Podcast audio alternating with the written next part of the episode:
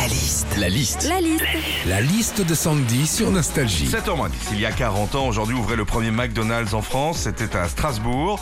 70% des Français vont au moins une fois tous les 3 mois dans un fast-food. Qu'est-ce qu'on vit quand on va s'en mettre plein le bide? C'est la liste de Sandy.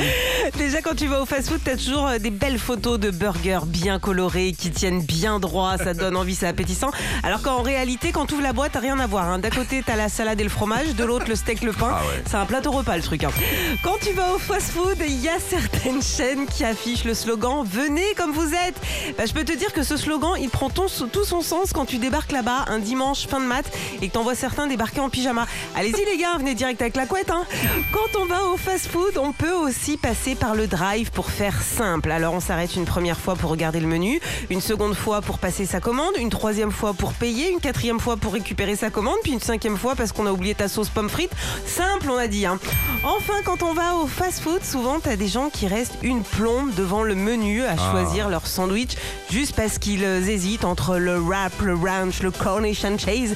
Bon, tout ça pour au final prendre un burger classique avec des frites. Retrouvez Philippe et Sandy, 6h-9h sur Nostalgie.